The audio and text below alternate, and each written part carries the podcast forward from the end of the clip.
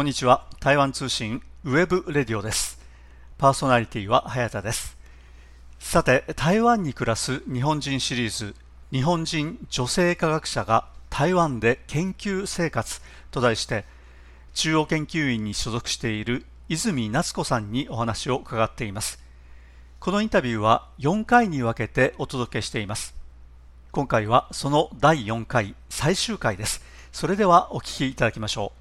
そうですねそこはでも台湾は多分論文とか書いてないと厳しいとは聞きました、うん、自分で実績がない人にはお金を出さないよっていうことは聞きました。あれですかやっぱりその論文のその評価っていうのは、はい、例えば国際的なあの雑誌にあそうですね。なんか掲載されたとかそういった感じそうですね天文は結構もう有名雑誌が決まってるので、はい、3つぐらい、まあ、あのネイチャーとかサイエンスは別として、まあ、3つぐらいのあの有名な3つ4つですかね。がもう有名な天文雑誌がもう専門誌、ね、はい、専門誌があるので、まあ、そこに通ってたらっていうですかね、うん、そういったものでその業績として加算されているそうですね、はい、評価としては。評価としてやっぱり。でまあもちろん引用数とかが多ければ多いほどいいっていうのは、まあ、まずは数。でかつ引用されたくさん引用されるような素晴らしい論文だったらよりいいっていうような、はい、まず数はまず数必要だと。そうですね。まず数ははい、少なくてもいいあのすごい論文を書くよりもやっぱり数をこなした方がどっちかというと評価されるそういうこともないですかでも少なくてもって言ってもみんな書いてるんですよ。いい論文書いてる少なくてもっても年に最低1本書いてて、それでっていう感じなので、はい、あのすぐ見れるんですよ。誰が何本書いたかって、あの研究所のサイトにウェブサイトに行けばもう自分が書いてないともうすっごい分かっちゃって。え泉さんはやっぱりそれリストリストされて公開されてるわけです私は来てからあのこの研究所のその所属が論文って所属を書くのでその中央研究の所属があるものに限られはするんですけど、はい、リストがされて今年度誰々が書きましたって全部リストになってて個人のページと個人のページのものがあってリストになってるのでもう、まあ、いちいちみんな調べないですけど自分のしかチェックしないからあれなんですけどまあ調べようと思ったらいくらでもその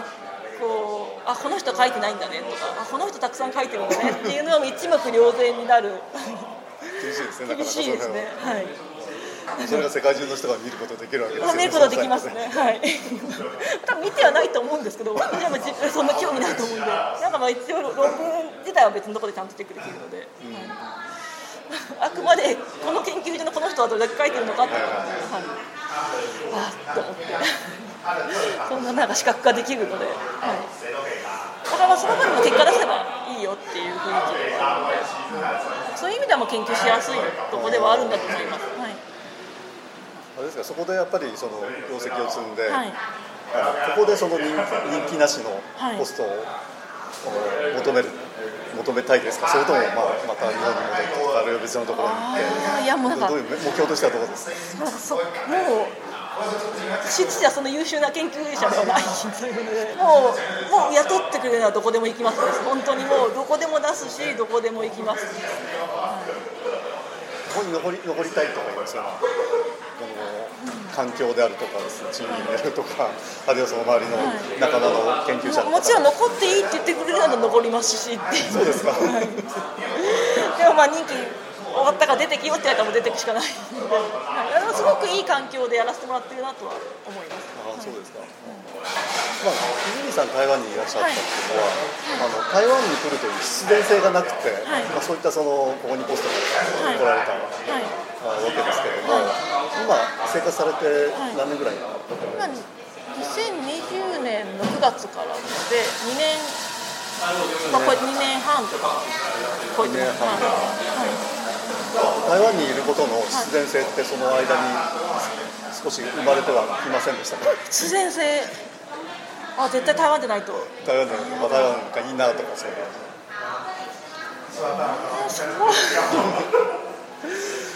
そうですか？いや台湾すごい好きなんですけどあんまりでもそこまでなんか場所に執着心を感じない 私が多分そういう人間なだけかもしれない。ですでもなんかそのずっと台湾でその人気なしで働いてる人も絶対台湾がいいって言ってらっしゃる方も多くて。あそうですか、はい、なので感じてる方はを見ることはあります、はい。その方々ってなぜ台湾がいいんですか、まあまあ、その方々気がないといけない。けど、まあ、環境とかも、あでも研究しやすい環境ではあると思う。やっぱ研究環境大きいかもしれないですね。特に理科系の人ってのは特にその台湾を研究してたっていうことではなくて、はい、あそう、えー、でまあ、例えば言葉もできないといけないに来られた方も多いと思うんですけど、はい、そうです。多分。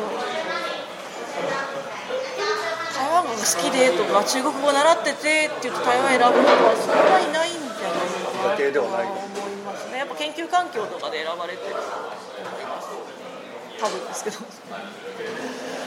あのちょっとこれ昔の話になってご存知かどうかわかんないですけれども、はい、昔あの台湾に研究に来られる理科系の人って、ほとんどいなかった。んです、はい、であの留学生も文化系はいるんだけど、理科系ってほとんどいなかったはずなんですね。でなんかやっぱ台湾のそういったそのなんか勉強の環境が理科系にも理科系の人が来てもいいなっていうのはそういうふうになってきたってことなんですか？ですかね。でも私の時も物事とか大学院生の時もすでにもう何人いらっしゃったの。ただまあ分野にはよると思います、うん、なんか天文は多分いい環境だと思います。あの分野はそのさっき言った国によるアドバンテージがあるかないか多分分野によって変わってくるので。例えば中国語を勉強したいとか、はい、まあ、歴史を勉強したいとかいうことになると台湾に来る必然性があるんですけど、はい、見かける人たちってないんですよね、はい、まあ、そういったらまあどこの国に対しても必然性があるかっていうと あもちろんあの NASA で働くとかなんかドイツの MPI とかとかそういうのもあるからまあ必然性がある場合もあるといえばあるんですけど、うんそうそうでなければどこでも。どこでもっていうのもある。コストがあって環境があれば。あっていい環境があってばっていうのは、はい、だから天文は結構フレキシブルかもしれないですね。そんなにはい。ちょっと、まあ、他の分野を知らないからなんかその偉そうには言えないんですけどなんか別にこの国じゃないとできないとかっていう。ことではない、はい、あだからもう日本もすごいいい環境だとは思うので、まあ、出る必要性があるかどうかもまたそれはもう多分会うところに行けばいいと思いますその個人個人が、はい、台湾の研究環境はいいとは思います私はい。いなと思ったので、はい、どうですかって言われたら普通に進めてはいますあのちょっと非常に現実的な話なんですけれども、はい、例えばご両親が、はい、あの一人で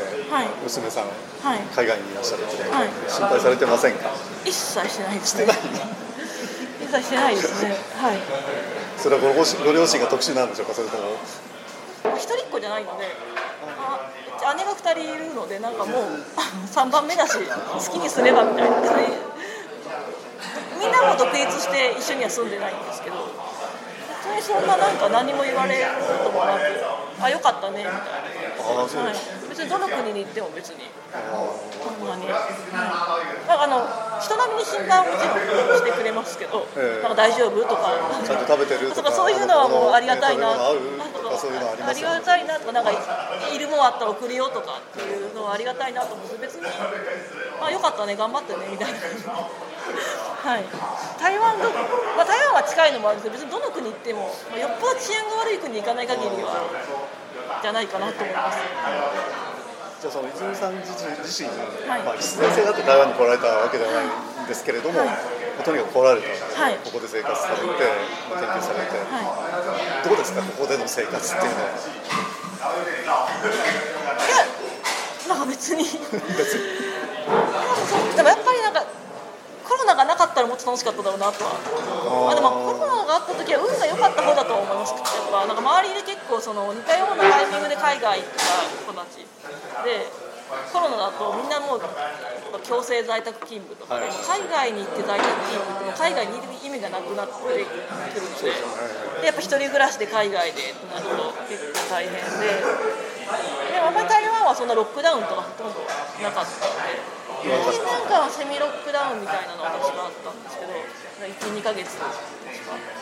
でもまあそんなに強制在宅とかではなかった。で、まあ、運は良かった方だとは思うんですけど。こ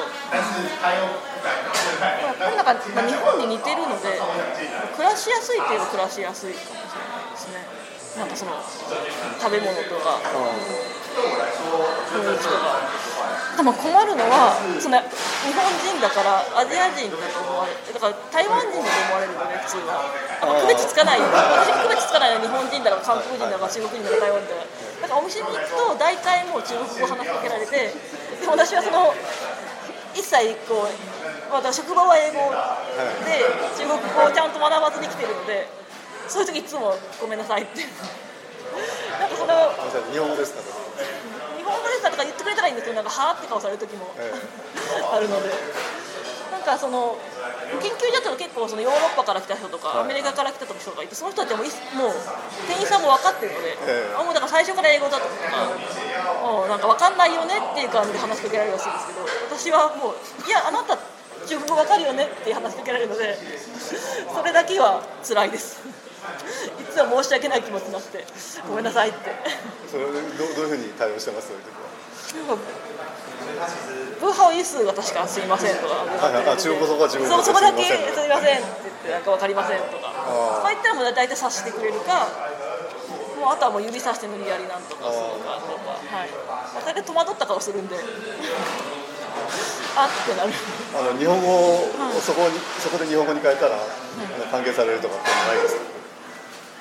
か？ない。私がそこでなんか日本語に変えれる度胸がないんで。度胸がない日本語喋ったこと向こうがなんか日本3年間もうすぐ分かってる方がいて「あ日本人ですか?」ってやったら「はい」って言って接客してくれることはあるんですけど結構日本語できる人も多いですよね若い人でああ、そうなんだ確かにそうですね。からまあ英語でご利用すかまあ、無理やりなんかまあでも注文ぐらいはなんかもうコンビニとかだったらもう何もなんかあのコンビニで話すぐらいならなんていうか温めてくださいとか袋入りますぐらいはさすがにできるのでそこら辺もなんかもうで何か言ってるか分かんないけどなんかもう分かったふりしてなんかみたいなそこで中国語を勉強する気はないですかいや中国語は実は勉強してるんですけど、ま、全く上達してないだけで、はい、いつかちゃんとレストランでこうゼロから注文できるような目標ではあるんですけどあとは電電話が一番何もできないので、はい、なんか電話で予約とかができなくて今なら。やってるので勉強してるんですけどあのまだ身についてないというか。研究の合間に勉強されてる。そうですね。もうあのクラスに通い始めて、はい、だから本当になんかこれこそコロナ禍でやっとくべきだったんですけどその中国語勉強こそ。だから研究所でもなんかその格安でなんかレッスンとかしてくれてたんですけどコロナが終わると出張が多くなってしまって。そうするとなんか何回か休まないといけなくてその毎週やってると。でも一周空いてしまうともうついていけなくなる だから本当に出張がなかったコロナ禍の時にやっとくべきだったんですけどだから今はもうマンツーマンで。マンツーマンのとこあの研究所あのあその塾に通って、はい、それだったら、まあまあ、結構休んではいるんですけどあのあもちろん出張でって言って、はい、でも次の週行けばあの前のとこから始めてくれるし1対1なのでそこはちょっと失敗したなってやっぱ やっとけばよかったなと思いつつだからそうですね。やっぱ出張は結構多い職ではあるので。今はそのマンツーマンで塾に通ってます。はい。今回のその任期は4年間、4年間。で、今はもうすでに2年半経って、あと1年半残り、はい、そうですね。2年半1年半